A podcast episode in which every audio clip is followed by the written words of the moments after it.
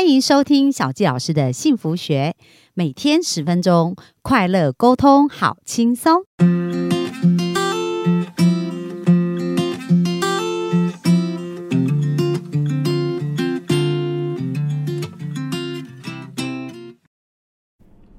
收听小纪老师的幸福学，很开心又在空中跟大家见面。那大家有没有觉得前两集真的是超级无敌精彩哦？陈大哥跟跟我们分享了，哎，夫妻的相处之道，还有亲子的教育啊，在各个不同的阶段，可以给他们一些呃适当的一个培训训练哦。那接下来我们今天就要谈一谈说话的艺术。那其实说话真的是一个很重要的艺术，我们就迫不及待来学学到底怎么样可以让我们的说话变成一门艺术。那我们就欢迎陈大哥。好，各位大家好。哎，今天来各位跟各位聊聊说话的艺术。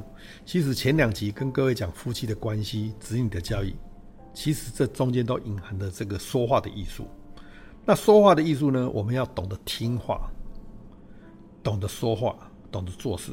那说话听话，我们要懂得听话，才有办法好好的说话，因为听出弦外之音。那听话有两种层次，一种叫做用耳朵在听。一种叫做用心在听，嗯，什么叫做用耳朵在听？什么叫做用心在听？我说我们人类的听觉语语言里面，跟电脑是一样的。电脑有一个 key in 的程式，当 key in 了以后呢，你会一个解码，解码以后再 output，有一个输入解码再输出。对，所以我们的听觉语言。跟这个是一模一样，所以孩子跟你讲话要听进去，让你解码以后再输出。那我举一个例子，有一个孩子从学校回来，六年级从学校回来，问妈妈说：“妈妈，妈妈，我们什么时候吃饭？吃晚餐？”妈妈说：“六点了。”这个妈妈只有用耳朵在听话，没有用心在听话。因为呢，他问你妈妈什么时候吃饭，这个话的意思里面有什么？妈妈，我今天肚子好饿了。可能我刚才下课的时候吃了一块面包，哦，肚子好饱，不想那么早吃。所以你妈当为妈妈，你应该可以做一个解码。嗯，当你如果解码的时候呢，哎，你怎么解码？哎，小明，你是不是肚子很饿啊？对呀，妈妈，我肚子好饿啊。这个时候妈妈可以怎么说？好。那你是不是希望妈妈赶快煮饭给你吃？对呀，妈妈赶快煮给我吃啊！好，那小明，那学刚下课回来，学校那功课你先去写功课，你写功课写完以后，妈妈大概就煮好了。那这样是不是小孩就好？妈妈，我去写功课，对，是不是很开心？嗯，好，所以就是这个用心听话。好，当你用心听话的时候，就就会有听出弦外之音。但是呢？我们懂得听话以外呢，我们也要懂得说话，嗯，这样才能够完整。那什么叫做用心说话？用心说话也是两个层次啊，就是用耳朵、用嘴巴说，跟用心在说，那也是不一样的。嗯，什么叫做用嘴巴说？我举一个例子：一个小孩三岁，在桌子上有一把刀，他觉得很好玩，就在那边玩。妈妈一走过来，不要玩。就把刀子拿起来。对，小孩子三岁，他懂什么？马上就哭。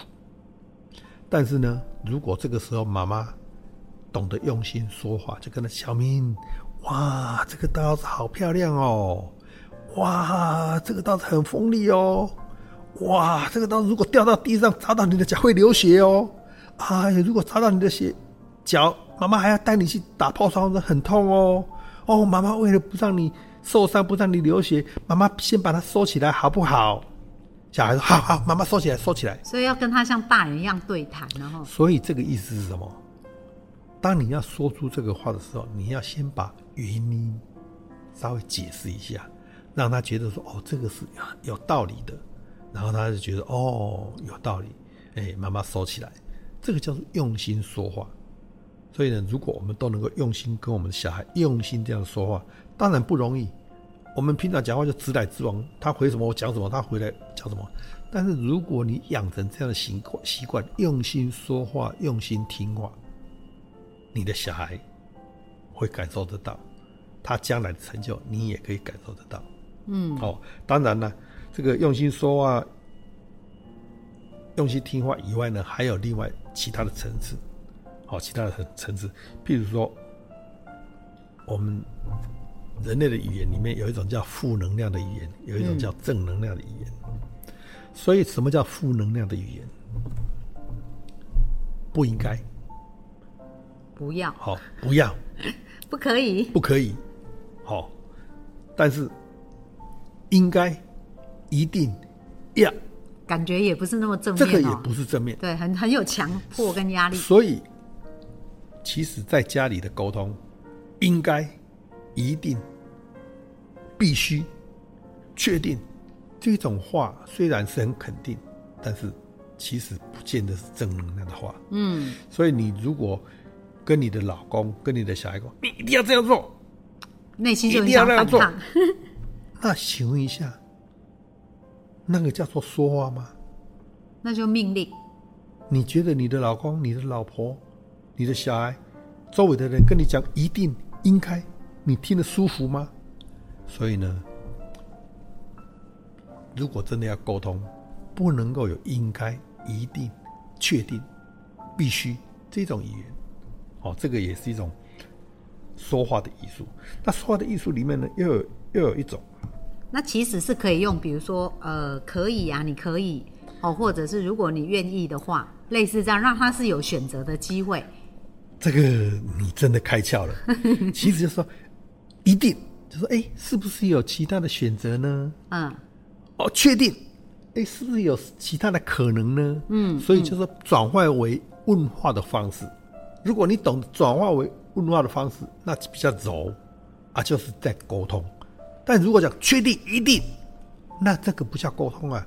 为什么你跟你的老公、老婆，你跟你的小孩不能喜欢够沟通？对因为因为你都讲一定讲那些，这个是命令。对，所以你说我有跟我老老婆沟通啊，我跟她讲一定要这样做啊，一定要那样做啊，但是那不叫沟通。那那个扩音机一直在扩音而已。对，所以什么叫沟通？这个说话的艺术就非常重要。嗯，还有就是说，你有没有觉得很奇怪？跟一个人聊天，有的时候可以聊两三个小时、四五个小时都没问题，但是跟另外一个人聊天，很奇怪，就聊一分钟、两分钟就没有办法聊下去了。如果你想要建立你的孩子的亲子关系，我想要先学会聊天。嗯，如果你懂得聊天的方式，啊，你的小孩跟你会很亲，你的小孩跟你会很好。嗯哼，聊天呢，首先聊天要学会问话。如果你的问话都是一种是，比如哎、好不好吃？好吃，对不对？对，可不可以？可以。就只能回答，只能回答这样的问题。那这个话叫做封闭式的问话。你如果都是问这种叫做封闭式的问话，你跟小孩没有办法聊很久，小孩不喜欢跟你聊。对，所以你要怎么样？开放式的问话。什么叫开放式的问话？诶，你觉得今天这个这个早餐是怎么煮的？你知道吗？诶，你能不能跟我讲一下？哦，我怎么弄？我怎么弄？哦，你知道这个画是要怎么样才能够画的这么漂亮吗？哦，我先描述啊，先勾勒那个那个框框啊，或者怎么样，让他有想象的空间，可以去描述的，可以去叙述的，可以去说明的，这个叫做开放式的文化。嗯，当你如果觉得你的亲子关系不够好，先从这一件开始，开放式文化一直跟他聊，你会觉得一个小时、两个小时、三个小时，哎呀，这个妈妈真好，哎，这个爸爸真好，这个关系就拉回来了。所以呢，今天跟各位分享就是说，请用开放式的文化跟各位来分享。那我想今天这个说话的艺术呢，就跟各位聊到这边，不知道各位有没有什么其他的启发？谢谢各位。好啊，我们非常感谢陈大哥哦。其实这个是呃，小纪老师也常常在课程里面去提醒大家，就是说呃，很多时候我们不喜欢的沟通方式哦，就不要用在别人的身上哦。如果别人命令我们，我们应该是很反抗。所以刚刚陈大哥讲了，我们多聊他的感觉，然后多知道他的想法，多好奇他真正在想什么，那其实自然而然这个关系就会接近哦。那明天呢？明天陈大哥要继续跟我们聊什么呢？我想跟各位聊聊经营，嗯，家庭或者事业。哦，很棒哦。其实，呃，就是做一件事就做所有事态度嘛，吼。所以我们看到陈大哥他经营那个家庭关系、夫妻关系、亲子关系都非常的成功。那我相信这个运用到事业上也会有很好的一个成果。那我们明天就继续来听一听陈大哥的故事哦。那我们今天分享就到这边，谢谢大家，拜拜。好，拜拜。